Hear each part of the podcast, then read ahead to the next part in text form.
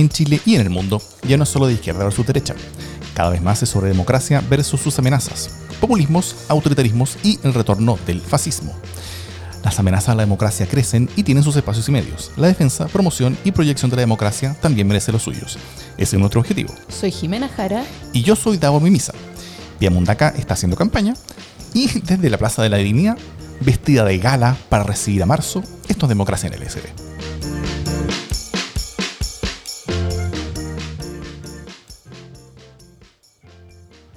Eh, este es un programa especial, un poquito distinto. Quisimos ahora que está comenzando marzo, eh, salir brevemente de la contingencia y hablar sobre lo que está en juego. Hacer un programa, un metaprograma, de alguna manera. Una especie como de, como, como de pausa reflexiva en torno a, a, eh, no estar eh, completamente involucrado en las peleas del día a día, sino que más bien decir qué es lo que está en juego. Creo que el, el, Festival de Viña hizo eso, y en particular la, la rutina de Kramer tuvo, tuvo ese rol como de como de conectarnos con, con, con, toda la historia de toda esta movilización y levantamiento social. Eh, al, al, traer de vuelta al, Spider-Man, al, al, al... hombre lechuga, perdón, al hombre analcaman. analcaman, claro.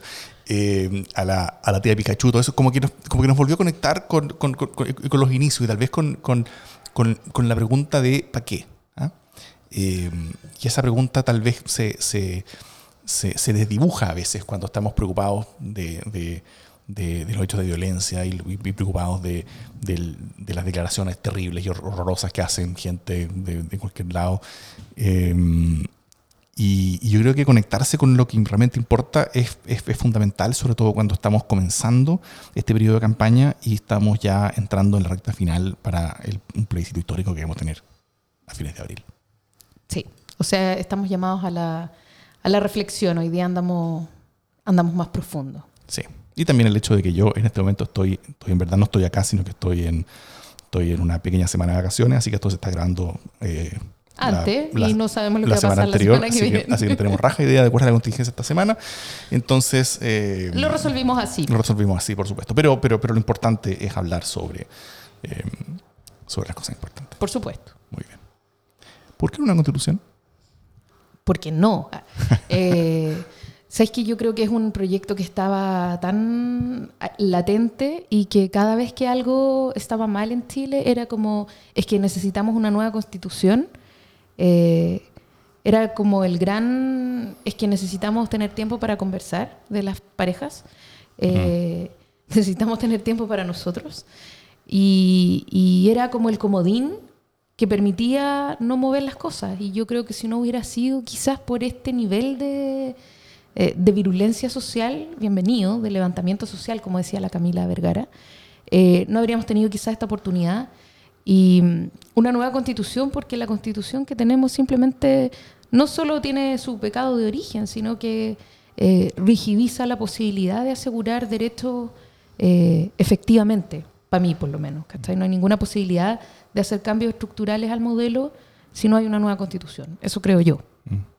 Hay, hay, cierta discusión sobre que, la, que una nueva constitución como que, como que vendría como a, como a rigidizarnos todo, pero, pero, yo lo veo exactamente al revés. O sea, creo que la, que la constitución que tenemos actualmente, o sea, y, y, y, que la amenaza sería que seríamos Venezuela y qué sé yo.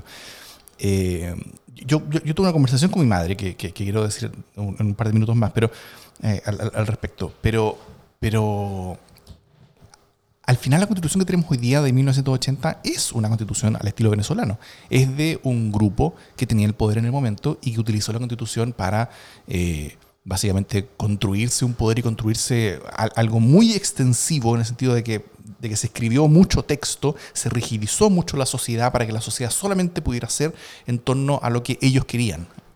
Em, y eso hoy día todavía no lo podemos cambiar, porque la constitución chilena es enorme, sobre todo si, si le consideramos la eh, todos, sus anexos, que son las leyes orgánicas constitucionales, que necesitan quórums muy altos para ser cambiadas.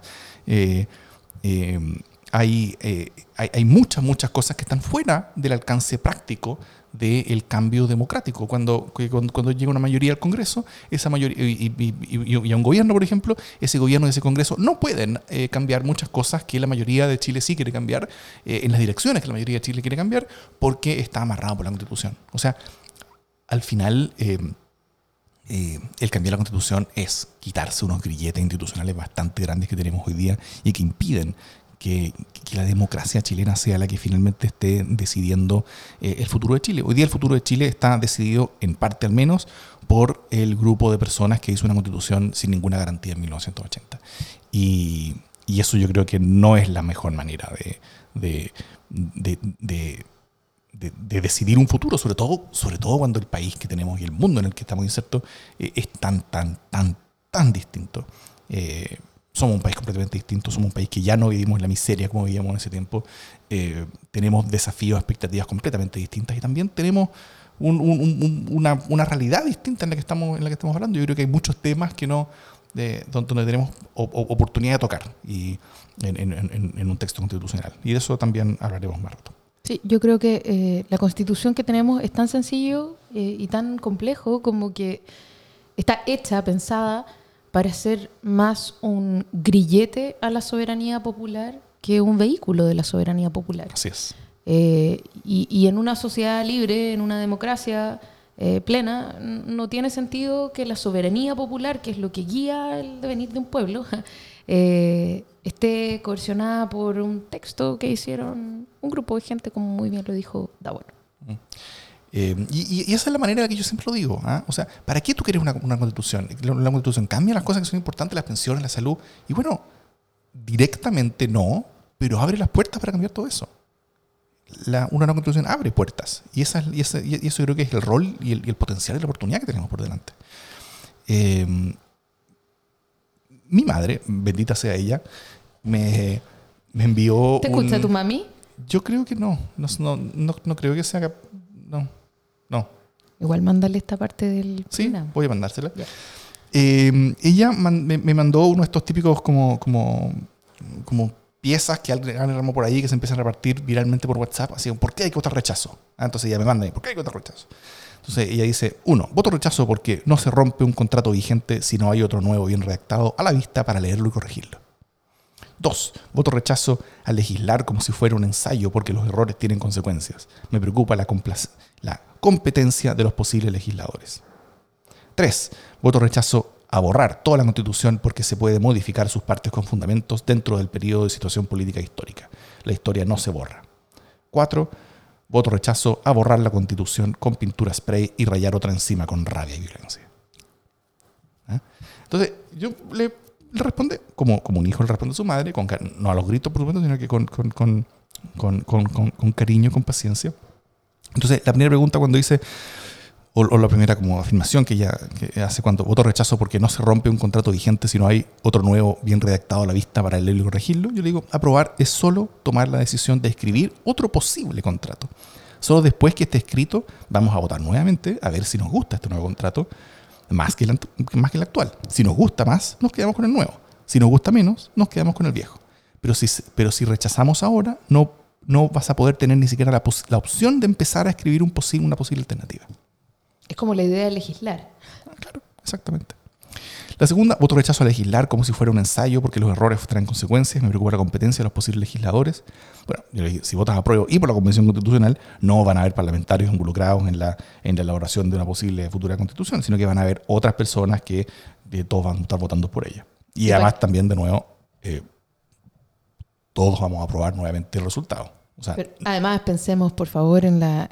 Por lo menos aquí hay legisladores, o sea, va a haber gente encargada de encargada democráticamente de redactar esta cuestión. Claro, antes ni siquiera tuvimos eso. Claro. Antes eran expertos, supuestamente. Llamados por. Bueno, no importa. Voto rechazo a borrar toda la constitución porque se puede modificar sus partes con fundamentos dentro del periodo de situación política histórica. La historia no se borra. Lamentablemente, digo yo, la vieja constitución está hecha para que sea casi imposible que muchas cosas puedan cambiar cosas como la salud, educación, pensiones, agua, etc. Así que tener una nueva constitución es la posibilidad que tenemos a que muchas cosas cambien. Si se rechaza esta posibilidad, no tendremos esa posibilidad de cambio. Y la última, rechazo a borrar la constitución con pintura spray y rayar otra encima con rabia y violencia. Le dije, la constitución actual se aprobó con toque de queda, violación a los derechos humanos, militares en la calle, de espalda a la ciudadanía, sin padrones electorales, sin garantías, sin campaña primitiva para el rechazo. Las condiciones hoy son mucho mejores que las condiciones que teníamos entonces, así que podremos tener una mucho mejor constitución por eso también. Muy bonito. Mucha paciencia. Mucha paciencia. Y eh, me, responde ella así después, ya no, no, no compartiendo una, una, pieza viral, sino que ella, ah, con su lenguaje. Pero puede suceder que no se esté de acuerdo con la nueva constitución propuesta y que haya gente que siga y siga protestando y causando disturbios, porque ni siquiera aceptan el voto mayoritario de los chilenos, dice ella. Eh, y yo mi respuesta fue, votando rechazo, te aseguras que la gente seguirá protestando, ya que no existirá la alternativa siquiera de tener cambios. Es cierto, tiene riesgos de que algunas personas sigan protestando si, se vota, vota a prueba y si tenemos una constitución, pero tenemos la seguridad de que eso va a suceder si que votar rechazo. Entonces al final tiene que ver con conectar en la prueba con la paz, con la tranquilidad, con un camino de cambio, eh, que tiene un riesgo, hay que aceptar que tiene un riesgo, pero no cambiar la constitución tiene un riesgo aún mayor. Ahí sabemos qué cosa nos espera. Lo que está sucediendo hoy día es la situación, eh, es, la manifestación del status quo. ¿ah?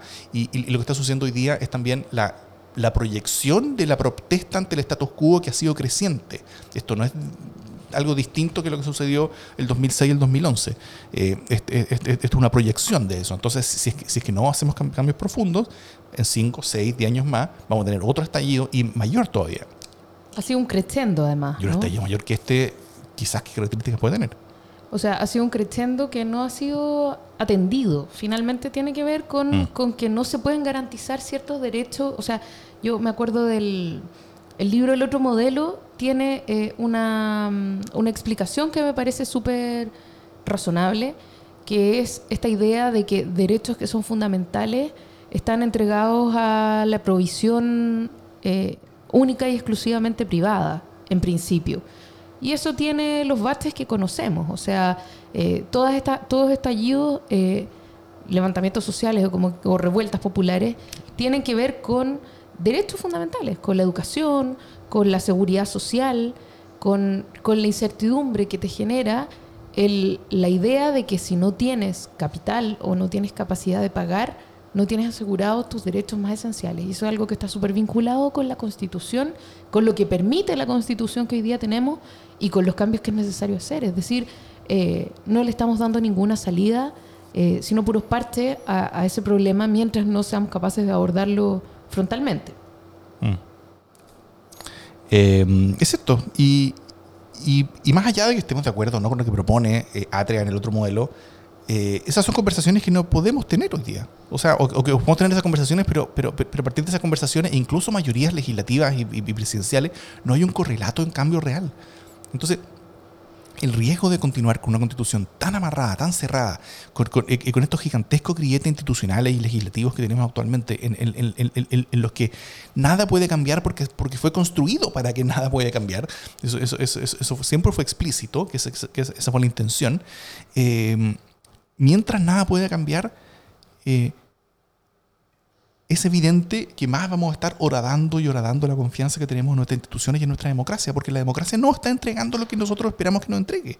Si votamos por, eh, eh, eh, por, por, un cierto gobierno, si votamos por un cierto parlamento que tiene una agenda y esa agenda no puede ser llevada a cabo porque la constitución lo impide, entonces, ¿para qué voto? Entonces, ¿por qué, por qué confío en las personas? ¿Por qué?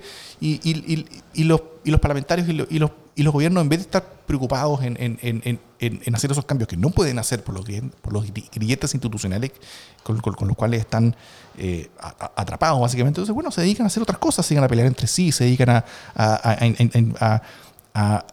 intentar sacar, eh, sacar eh, sacar al limpio otras cosas, se, se, se, se dedican a, inventar justificaciones, a echarse la culpa mutuamente de, de, de, de, por qué no puede haber cambios. Pero al final, la buena parte de la responsabilidad por qué no puede haber cambios está escrita en el texto más importante de Chile actualmente. Y, yo creo que, que, que, la oportunidad gigantesca que tenemos de cambiarlo es abrir todas esas puertas y es abrir también es sacar los grilletes a la democracia, cosa que la democracia tenga efecto, que votar tenga efecto, que, que, que las elecciones tengan, tengan un impacto en la vida de las personas.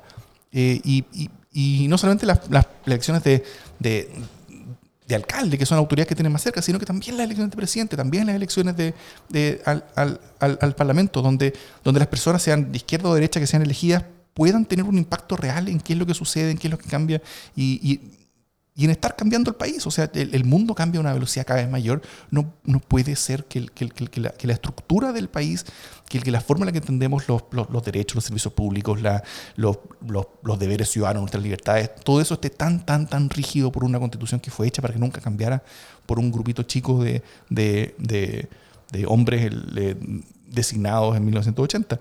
Eh, y, y el Chile que tenemos hoy día, yo creo que necesita urgente, urgentemente una cosa. Estoy contigo. Em, ¿Cómo te gustaría? Este nuevo, ¿qué, ¿Qué, ves tú? Ya como que, como que hablemos de contenido. Em, aquí yo creo que, que vamos a, disentir, pero no importa porque justamente de eso se trata y para eso va a ser, yo, yo por lo menos, quizás sería bueno que transparentáramos qué vamos a votar. Yo voy a votar apruebo y convención constitucional, constituyente. No, estamos eh, con disenso ahí. No, no, ahí no. Ya, qué bueno. Es un, es un primer consenso, por lo menos, en esta mesa. Em, y, y, yo creo que, que para mí la gran expectativa es eh, repensar eh, las facultades presidenciales, el, el, el, régimen político. Me parece que es súper importante que pensemos el régimen político. O sea, sobre todo en un momento de, de tanta duda sobre las instituciones, eh, me parece muy complejo poner todas las fichas solo en una institución, cuál es la institución de la presidencia de la República. Eh, me parece que además lo que ha pasado en estos meses ha demostrado con creces la dificultad enorme que implica el entregarle, eh, el, poner todos los huevos en esa canasta, en la canasta del presidente de la República o de la presidenta de la República. Eh, y no lo digo solo por este presidente de la República, sino porque es demasiado lo que está en juego. Así es. son demasiadas las iniciativas de ley exclusivas eh, es demasiado el poder de veto.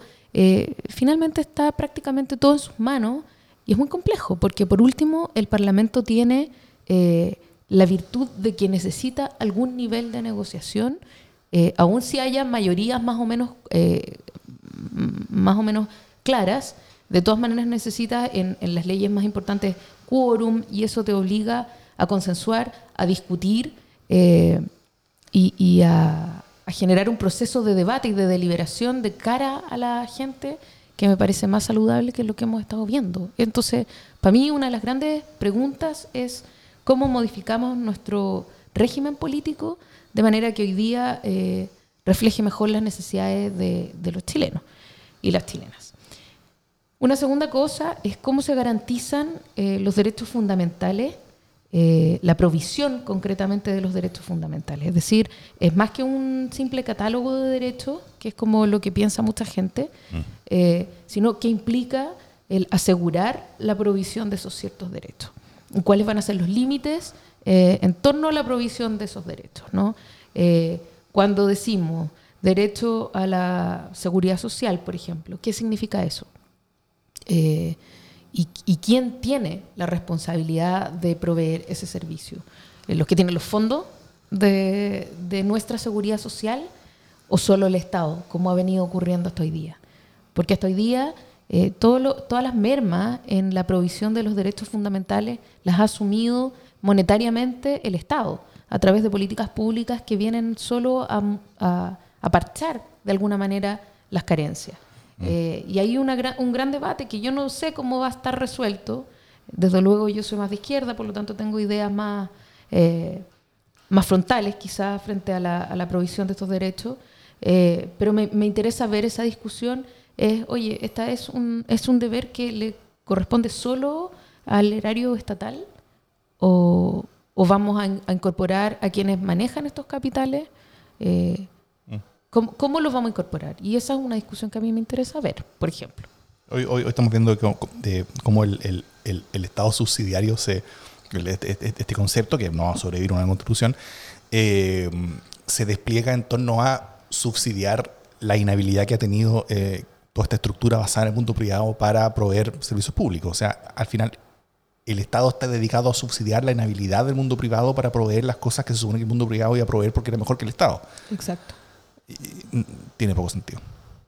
Tiene poco sentido y además permite eh, toda suerte de triquiñuelas, ¿no? Porque por un lado, tú tienes, o sea, ok, si el Estado tiene que gastar su plata para asegurar estos derechos, eh, tienes la posibilidad de eh, por ejemplo, gastar la plata en crear nuevas universidades, centros de formación técnica, mejorar directamente la provisión de, las, de los colegios municipales, por ejemplo, en educación, o de ofrecer vouchers para que otros sean los que provean ese derecho mm. de manera privada, con una regulación no tan clara, y, y eso da lugar a distintos eh, contextos. O sea, es súper es súper distinto el camino por el que te lleva una cosa que otra.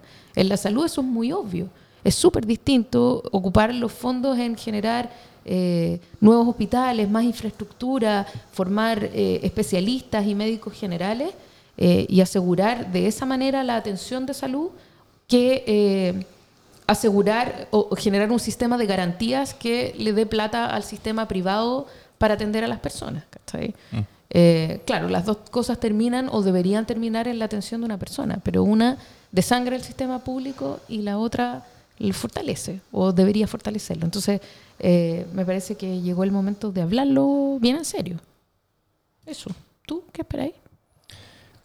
Yo tengo la suerte de que, de que la de que la estructura que se construyó para armar la nueva constitución calza mucho, o sea, que, que, los incentivos que genera esa estructura, y voy a explicar al tiro a qué me refiero, eh, calza mucho con lo que a mí me, con lo que a mí me gustaría eh, en, cuanto a una constitución. En el sentido de que, de que esta mezcla de, eh, de la aprobación vía dos tercios de todo lo que se apruebe dentro, del, dentro de la convención, más el partir desde una hoja en blanco, esa, esas dos combinaciones generan incentivos de generar acuerdos amplios, eh, de que esos acuerdos sean bastante escuetos, en el sentido de que probablemente no es esperable de que un, un, un, de que, de que un modelo muy preciso, por ejemplo, de lo que tú hablas, que es muy necesario, que, que, haya algo, eh, una, una, definición en esa materia, en la constitución actual está súper clara y, y, y, en realidad dice es súper claro que no funcionó, eh, así que necesitamos otra cosa, pero es muy poco probable de que si se necesitan dos tercios, eh, lleguemos a un modelo muy, muy preciso al, al, al, respecto y que esté escrito en la constitución, lo cual no es necesariamente malo, ¿ah? porque todo lo que no esté escrito en la constitución se va a estar decidiendo democráticamente en el Congreso año a año y, y y, en vez de que tengamos, como hoy, un, un, un, modelo de sociedad, de economía, de Estado, eh, basado en lo que dice un texto, porque no podemos cambiarlo y porque estamos cagados nomás, eh, tengamos, eh, vayamos probando distintas formas de hacer las cosas y, y, y, que finalmente la razón de por qué nos quedemos con, con, con, una forma de hacer las cosas versus otra no sea porque está amarrada en un texto, sino que es porque efectivamente la cosa funciona y porque a las personas democráticamente les gusta eso y, castigarían a cualquiera que quiera cambiarlas como no sé, como el, como, como el, como el modelo del, del, del, NHS en, en, Inglaterra, el, el, Servicio Nacional de, de, Salud, donde, que, que, es un modelo hipersocialista que fue creado por, por, por gobiernos laboristas. Estás hablando del amor de mi vida. claro. Que fue, que fue creado por, por gobiernos laboristas en la, en, en, en, la posguerra y a los gobiernos conservadores no se les ocurriría tocar más que, más que su esquinita porque es tan, tan, tan querido el, el, sistema eh, y, lo, y, lo, y, lo, validan tanto que incluso en, en, los momentos más ultra neoliberales con, con, con, Margaret Thatcher eso no se tocó porque, porque, porque era algo democráticamente validado. Eh, y, y no todo tiene que cambiar cuando, cuando, un gobierno cambia. Las cosas que funcionan eh, se quedan y las cosas que no funcionan se cambian. Y eso, y eso, eso está bien. Entonces, primero, eh, primero, eh, como objetivo constitucional, es hacerla corta. O sea, creo que creo una constitución corta, eh, con poco texto, muy diferente de la, del, del, mamarracho gigantesco, con múltiples anexos que tenemos hoy día, es algo muy bueno porque le da mucho más poder a la democracia le da mucho más poder a la democracia para que vaya tomando sus decisiones elección a elección y que sean las personas con su convencimiento de, que ciertas cosas funcionan o que no funcionan, que vayan guiando a la política sobre qué cosas hay que mantener y qué cosas hay que cambiar. Eso creo que es, mucho mejor que el modelo actual de ponerlo en un texto y que quede ahí porque el texto no se puede cambiar. Segundo, eh, coincido contigo, cambiar fuertemente cómo se distribuye el poder en Chile. O sea, el, presidencialismo yo creo que, que, si, que si Piñera va a tener un, un legado, es que Piñera va a haber sido el último, espero, Piñera va a haber sido el último como presidente eh, borbónico que, que, vamos a haber tenido en Chile.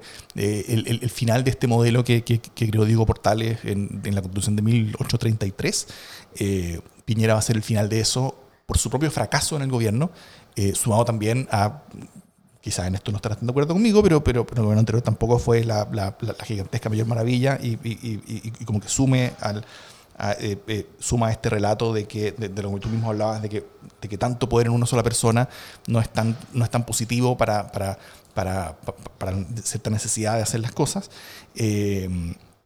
un tránsito hacia un semipresidencialismo, semiparlamentarismo o ligeramente parlamentarismo, creo que, creo que es necesario y es bastante esperable, sobre todo por, por, cómo han estado las cosas estos, estos, estos meses. Eh, entonces, final de presidencialismo, una, una nación más descentralizada, eh, eso por, por, parte del Estado, pero también entender la sociedad como algo mucho más horizontal, más de iguales, donde sean las personas y no las empresas, ni la propiedad el centro de preocupación institucional. Hoy día en, la Constitución, uno lee la Constitución y, uno podría decir que, el primer artículo es eh, eh, toda la propiedad nace libre e igual ante la ley. Y eso no debería ser así, porque son todas las personas, que, es el texto que, hay hoy día, pero, pero, pero que no se condice con todo lo que dice después. Eh, tercero, ser escueta en, derechos mínimos judicialmente exigibles, en el sentido de, no... y, también esto, esto se asegura bastante con, el tema de los dos tercios, de que, muy probablemente el listado de derechos inmediatamente exigibles no va a ser muy amplio. Eh, no vamos a estar comprometiendo gigantescos recursos a, través de la Constitución, creo que eso no es lo, positivo, los recursos se, se, estar comprometiendo a través del Congreso, la discusión año a año. Eh, pero que la Constitución sí sea muy extensiva en cuanto a, derechos, libertades, deberes, eh, en una perspectiva más aspiracional, en una perspectiva más como de, como de, como de relato hacia futuro, de, de, construcción finalmente de un pacto en el que eh, el mutuo crecimiento nos va a hacer eh, avanzar en ciertas direcciones y que las personas tengan una expectativa de cuáles son las direcciones en las cuales eh, lo que ellos van a recibir también va a estar cambiando. Recibir en términos de, de, de, servicios del Estado, también de ciertas libertades, de ciertas posibilidades, de ciertas seguridades y tranquilidades también. Eso, ese, camino hacia adelante yo creo que podría estar escrito en una constitución y creo que sería bastante bueno tener como una visión de futuro compartido eh, potente. Eso, es una buena oportunidad. Y lo último, yo diría eh, aprovechar la oportunidad de innovar en temas de presente y futuro. O sea, creo que Chile es, tal vez el país más serio que va a hacer una constitución en varios años. Serio en términos internacionales, como expectativa de que. Y, por lo mismo, yo creo que tenemos mucho poder y mucha fuerza en este momento de, poder estar marcando el paso en algunas cosas. Eh, en, Chile siempre nos no, no, no, hemos enorgullecido ser muy muy eh, vanguardia en muchos temas, y yo creo que podemos hacerlo ahora también. Eh, fuimos vanguardia neoliberal, nadie nos preguntó, pero bueno, fuimos, eh, y, entre muchas otras cosas. Y, hoy podemos ser vanguardia en varios temas, y solo planteo tres. Por ejemplo, privacidad de datos, en, una cosa que es algo, o sea, no es de futuro, es de, hoy día. y cosas un poquito más de futuro son derechos neurales y derechos genéticos, por ejemplo imaginémonos que la Constitución, por ejemplo, entregara la propiedad inalienable a cada chileno y chilena de sus propios datos personales. Si fuera así, y si, y, si, y, si, cada empresa que, que, quisiera hacer uso, traspasar, vender, eh, eh, qué sé yo, procesar el dato personal de alguien, tenga que pedirle permiso a esa persona, tenga que negociar con esa persona, con algún tipo de esquema masivo, claro, pero, pero eh, que finalmente todos terminemos ganando nosotros mismos con la propiedad de eso. O sea, eso sería un traspaso de poder y, recursos gigantescos entre grandes empresas hacia las personas y, inmediato, y eso, eso sería hoy. Eh, y, yo creo que hay mucha gente en el mundo pensando en, en, en, en, esquemas como este, pero, pero sin tener la oportunidad de hacer los cambios profundos que necesita un esquema como este. Yo creo que una nueva constitución es justamente esa oportunidad y yo creo que Chile es el primer país que está en esa situación como para hacerlo en mucho tiempo. Eh, por ejemplo, que la Constitución asegure además la protección y seguridad de nuestra información genética. O sea, hoy, hoy estamos hablando como de, como de, de, de, que parte de nuestros códigos genéticos pueden ser patentados por empresas. O sea, realmente eso, eso, eso, tiene que ser tiene, tiene que ser detenido. Y también eso, eso nos, nos entrega bastante oportunidad al respecto. Y finalmente, en neuroderechos. ¿ah? Eh, Rafael Yuste los definió más o menos así, solo, solo voy a eh, nombrarlos para terminar, que estoy hablando hace mucho rato. Es decir, el, el derecho a la identidad personal, por un lado, eh, que tiene que ver con que, con que si, si, eventualmente conectamos nuestro cerebro a computadora, como que se diluye nuestra identidad, entonces eh, que tengamos derecho a una identidad personal, el derecho al libre albedrío también. Hay, hay, hay, hay, muchos esquemas como algorítmicos y cosas que, donde, que, están diseñados para eh, intervenir nuestro libre, libre, albedrío. Eso guiaría también la legislación al respecto. Derecho a la privacidad mental, o sea, de, de, de tener tranquilidad de que nadie está escarbando lo que nosotros estamos pensando derecho al acceso equitativo a las tecnologías de, aumentación, que son tecnologías que van a estar cada vez más presentes en el futuro, y también derecho a la protección contra sesgos y discriminación. Eso se ve hoy día completamente de cómo los algoritmos, incluso servicios públicos y en, muchas cosas y en empresas, están generando discriminación muy, muy activa.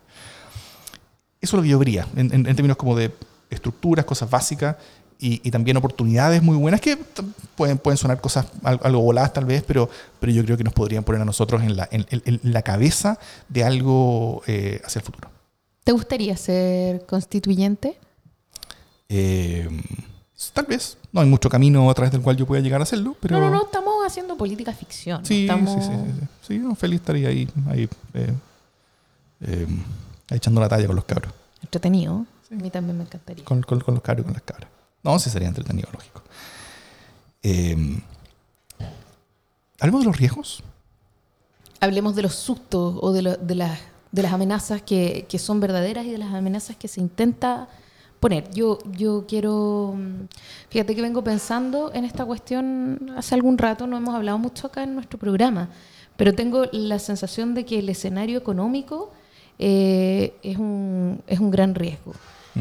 Eh, es raro que lo esté poniendo yo, de todos, pero, pero sí, como que he sido, como me genera cierta inquietud a propósito de, qué va a pasar con el empleo, em, qué va a pasar con, la economía, que, ya estuvo bastante castigada en el último trimestre, salvo por diciembre, eh, y, que, y que esta incertidumbre, yo ayer hablaba con alguien como del mundo de la minería, una persona que tiene un cargo ejecutivo importante en el mundo de la minería eh, y que tenía esta inquietud de, cómo eh, impacta la incertidumbre en los grandes gremios empresariales y por lo mm. tanto cuál va a ser la postura que van a tener eh, frente a la coyuntura actual política y en la economía de verdad, o sea, en, en el ánimos económico y en la realidad económica, que son dos cuestiones distintas, ¿no?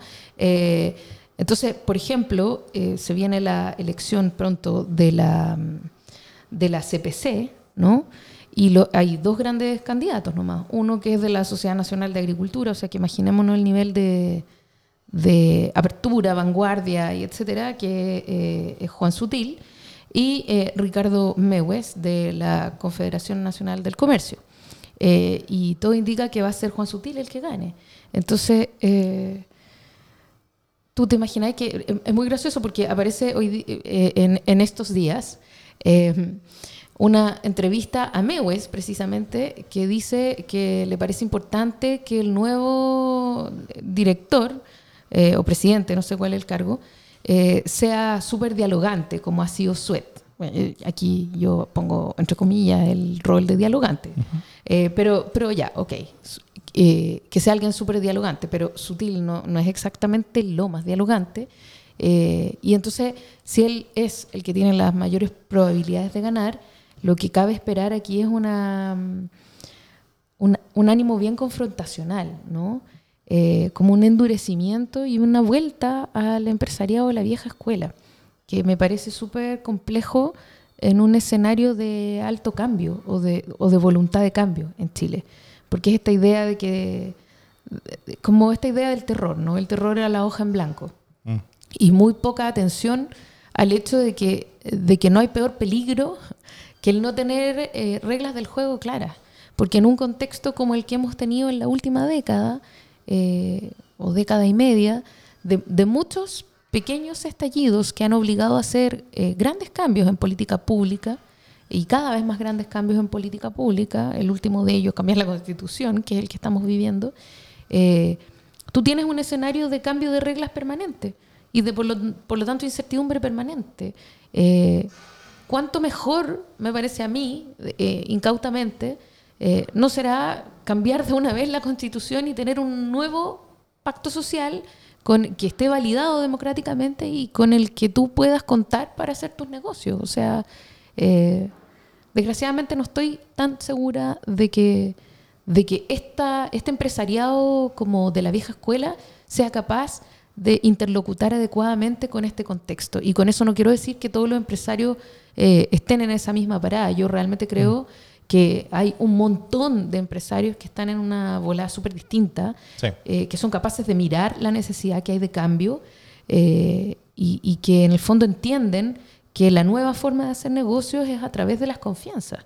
Y que y, no lo estoy diciendo yo, lo dicen grandes economistas en el mundo, lo dicen noveles de economía, que es como hoy día no es posible sin hacer concesiones en materia de equidad eh, y de legitimidad social hacer negocios. no, no es posible. Eh, porque los contextos hoy día son menos represivos, al menos en una cierta parte del mundo.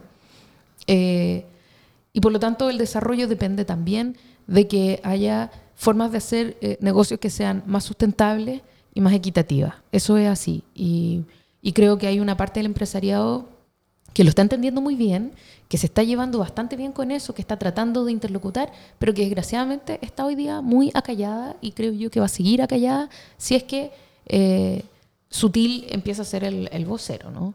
de, las grandes ramas. Eh, eso por un lado. Entonces, eh, eso en términos de cuál, es el ánimo que se va a crear.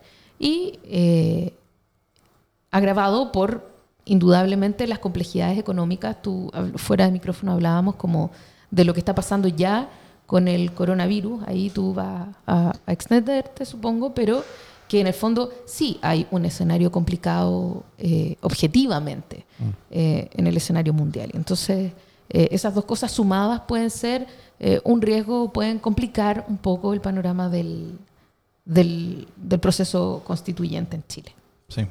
Bueno, tal vez efectivamente algunos de estos riesgos van a, van, a, ser utilizados en términos de discurso para generar un poco más de miedo y un poco más de, como de, eh, para, para, intentar eh, inflar un poco los números del rechazo hacia abril.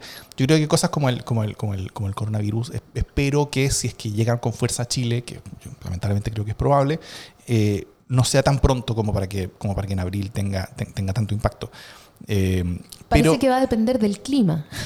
No sé, prefiero no, no me mucho como las características más técnicas de, de, de, la, de, la, enfermedad, pero pero, pero si es que llega a, llegar fuerte, bueno, hay, hay presiones incluso para, para, suspender el proceso, para llamar a gente para, para, que no vaya a votar o que vaya a votar como con traje hazmat o con qué sé yo.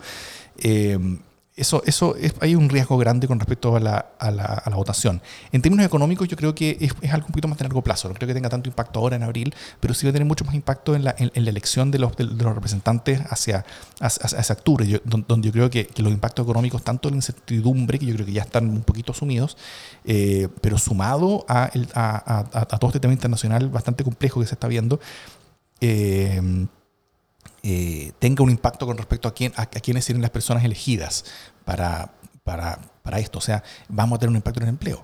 O sea, no, por no, no solamente por el, por el tema constitucional y la incertidumbre, creo que ahí, ahí, ya hemos tenido impacto en el empleo, pero pero, pero, pero por todo este tema internacional vamos a tener un impacto, un impacto mayor en el empleo, entonces va a haber mucha más gente, eh, ya sea desempleada con mucha rabia eh, y, y, también otra con miedo a perder el empleo, que, que, va a tener mucho más miedo eh, en, en, en, miedos que son, que son fundamentales y, y, primarios de, de, de, la capacidad mental de la familia y, y, es muy comprensible, por supuesto.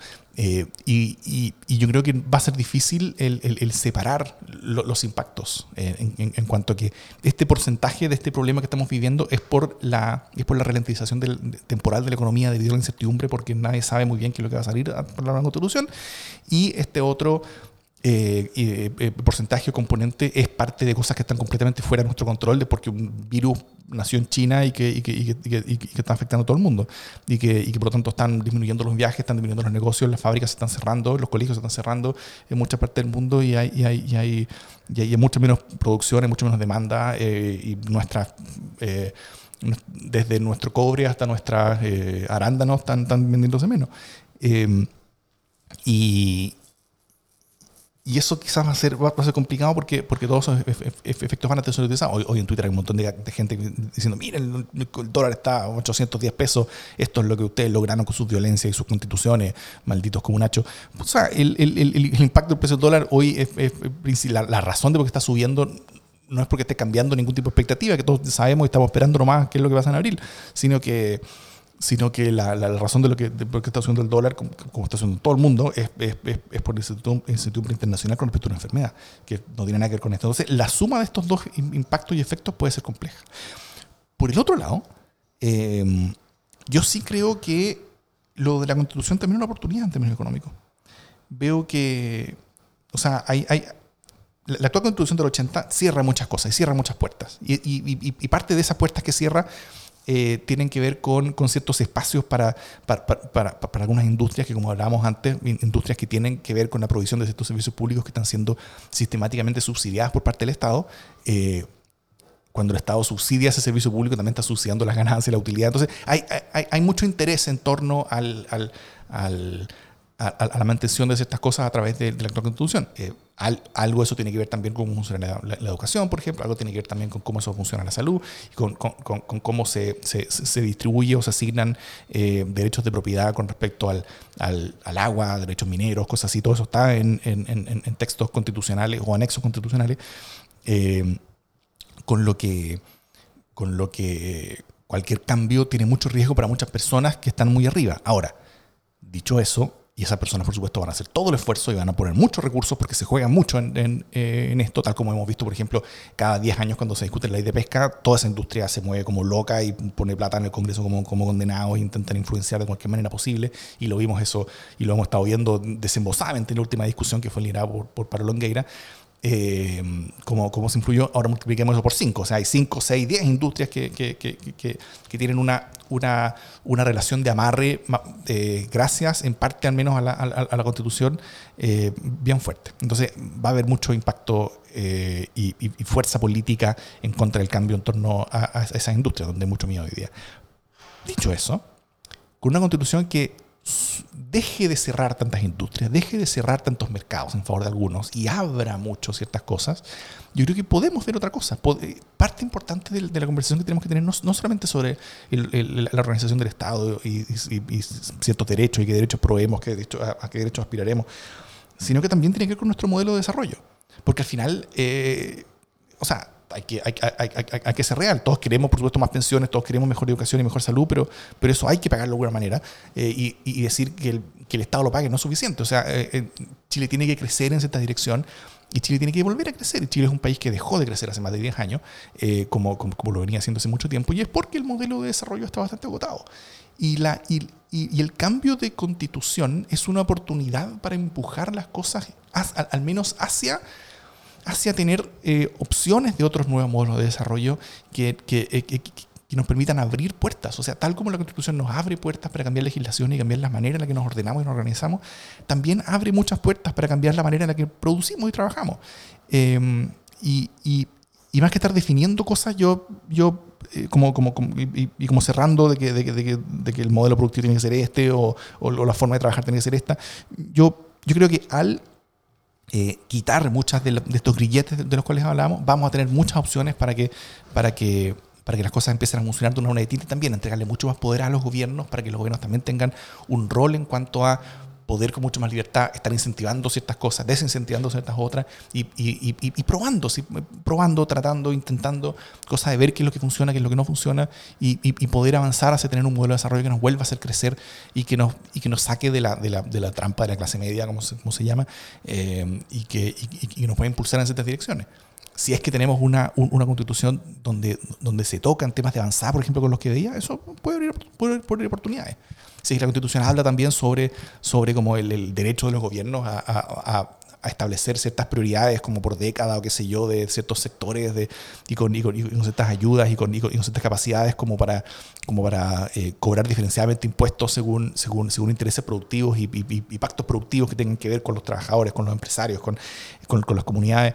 Eh, eso, yo creo que puede abrir muchas puertas y muchas posibilidades para tener un, un, un, nuevo crecimiento en Chile. Entonces, por un lado yo creo que va a haber muchos intereses bastante enquistados que van a estar muy en contra de los cambios, pero por otro lado yo creo que tenemos muchas oportunidades también para que, para que la cambio constitucional sea una oportunidad en la economía como lo hemos visto y que, y que, y que sea una apertura en la economía que como lo hemos visto desde que volvimos a la democracia. He visto. No, me parece muy bien, estoy de acuerdo. No tengo mucho más que aportar en eso. Eh, ¿Algún mensaje final? Eh, no, fíjate que ah, me, me, acordé a propósito de esta idea como apocalíptica, eh, justamente de, de, la deliberación eh, limitada, ¿no? Que es esta idea de que, oye, o, o, o un poco falsas, falsas dicotomías, como había en el... Quiero sacar a cuenta o a cuento lo que pasó con, le, con la energía. en Chile, que hace 10 años era como o el apagón o Hidroaicén. Sí. Eh, no había más opciones, o sea, los que se oponían a un proyecto como Hidroaicén eran hueones utópicos que, que no entendían que Chile tenía grandes necesidades de desarrollo y llegamos al nivel de poner eh, spots publicitarios amenazando con el gran blackout. Sí. Eh, Gracias, Y- Fernández. Claro. Y eh, por otro lado estaban estos gallos que querían Hidroaicén y que nos decían que este megaproyecto que se iba a llevar la Patagonia por delante era la única opción. Eh, y había que matricularse con, una con uno de estos dos horrores. Eh, y, y fíjate que, que después pasó que no, pues no era así. Bastaba con, con construir una buena agenda, con el inicio de, eh, con la entrada de nuevos actores que generaran otros tipos de proyectos, eh, con muchos proyectos más chicos, con menor impacto. O sea, ¿sabes qué? No era verdad.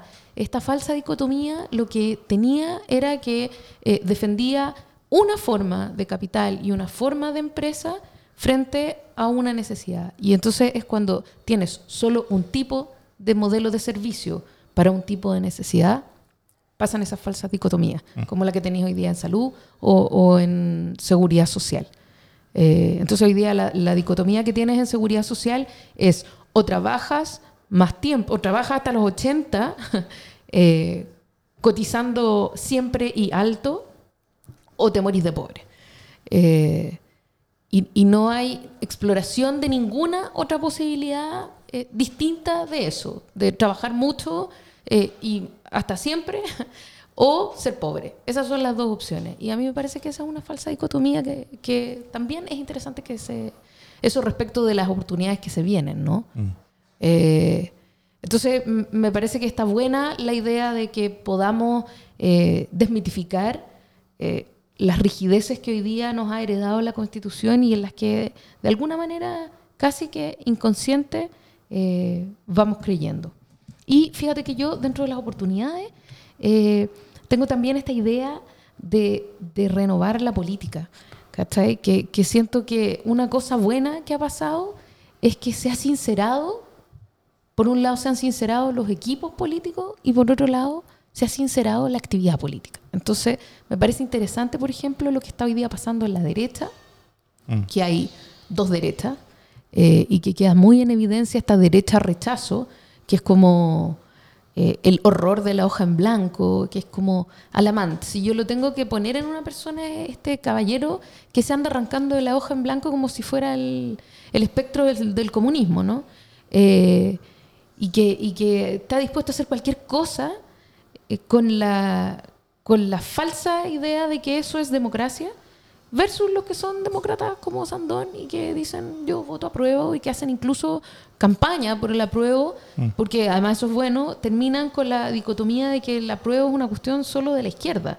Eh, el apruebo, tr- transformando el apruebo en una cuestión de cualquier eh, demócrata bien nacido, para ponerlo en términos presidenciales. Eh, entonces es interesante que esté pasando eso con la derecha porque se está desgranando el choclo, como decimos en buen chileno, y también está pasando en el mundo que fuera alguna vez de la concertación, ¿no? Están estos que se descuelgan en las cartas, en cartas rogonas por, por, por un gran acuerdo nacional, por favor, eh, que sin embargo no tienen ninguna mención al apruebo, a una nueva constitución, sino que solo la condena a la violencia, a la agenda social, etcétera que es un mundo muy distante del resto de la, de la centroizquierda. Entonces, de alguna manera, eso se está cayendo a pedazos, que es una cuestión que tendría que haber pasado a lo mejor hace 10 o 15 años, y que permaneció eh, pegada con moco, un poco por, el, por la estructura del binominal, eh, otro poco por el interés de, de sacar gobiernos y de, de mantener eh, las cuotas de poder. Eso hoy día se está desmoronando, se está sincerando y va a dar paso, creo yo, espero, a nuevos rostros, a una nueva manera de hacer política, ojalá a constituyentes que sean más jóvenes o que por lo menos tengan otras experiencias distintas y, eso tiene la posibilidad de renovar, por un lado, la actividad política y por otro lado, las confianzas eh, democráticas, la confianza de la sociedad civil en, en los representantes. Y eso a mí me, me llena de alegría. Bien. No, estoy muy de acuerdo. Em, quizás para como conectar un poco esto eh, con, con- con algo un poco más anterior. eh, y parte de la historia de Chile, eh, la independencia de Chile, voy muy bien para atrás, ¿eh? la, la, la, la independencia en Chile al, al, al final fue un, fue un esfuerzo de ciertos jóvenes que, que, que, que imbuidos por los valores de, de, la Revolución Francesa quisieron más libertad y quisieron y, y, y veían cierta democracia. Jóvenes como Mateo de Toro y Zambrano. Él, él, él, no era tan jovencito. eh, Mateo de Toro y Zambrano era, era como, el, como el Andrés Saldívar de su tiempo, como un, como, como un hombre de las instituciones donde todos podían estar de acuerdo. O, como el, el Elwin de su tiempo. Un lago, claro. Eh, eh, justo aquí afuera de, de, de, mi ventana está Manuel Rodríguez, que él fue uno, un, un, una, un, una, una, de esas personas que, que, que, creían en un país democrático, en un país más abierto. Eh, nuestros primeros ensayos constitucionales fueron más o menos así. O sea, bueno, la, primera fue una constitución moralista que, que, fue bien ridícula, la segunda fue una constitución federalista, que fue un lindo intento, pero, pero, pero fue inaplicable. La tercera fue una constitución liberal que, que abrió mucho. Eh, y después de eso vino la reacción como muchas veces viene, la reacción autoritaria y conservadora del grupo de gente que quería que las cosas se mantuvieran más o menos igual que en la colonia, que querían que este país fuera más jerárquico, que querían que este país tuviera eh, muchas diferencias de casta, que querían que, que, que, la iglesia tuviera mucho más rol, que el, que el, poder estuviera mucho más centralizado. Eh, eh, y se enfrentaron en batalla. ¿no? Los, los, pipiolos y los pilucones se enfrentaron en batalla eh, y, y, esa batalla se, se, se peleó en, en, en, 1830 en, en Lircay y esa batalla se perdió. ¿no? Eh, o sea, se, se perdió, los, los, los, pipiolos la perdieron. Eh, ahí José Joaquín Prieto, con Manuel Bulnes, le, le, ganó a Ramón Freire, Guillermo Tupper, Benjamín Biel y, y José Rondizoni. Y, y, yo creo que desde entonces hemos vivido las consecuencias de esa derrota, porque muchos países comenzaron su independencia con una concepción mucho más democrática. Estados Unidos fue uno de ellos, por ejemplo. Eh, y, muchos otros comenzaron su, desarrollo nacional desde una perspectiva mucho más eh, centralista, autoritaria, jerárquica, eh, con esta cultura colonial ah, que, que, que, venía desde antes y que, que, estas personas quisieron desafiar, llegaron a desafiar en el campo de batalla, pero terminaron siendo derrotados.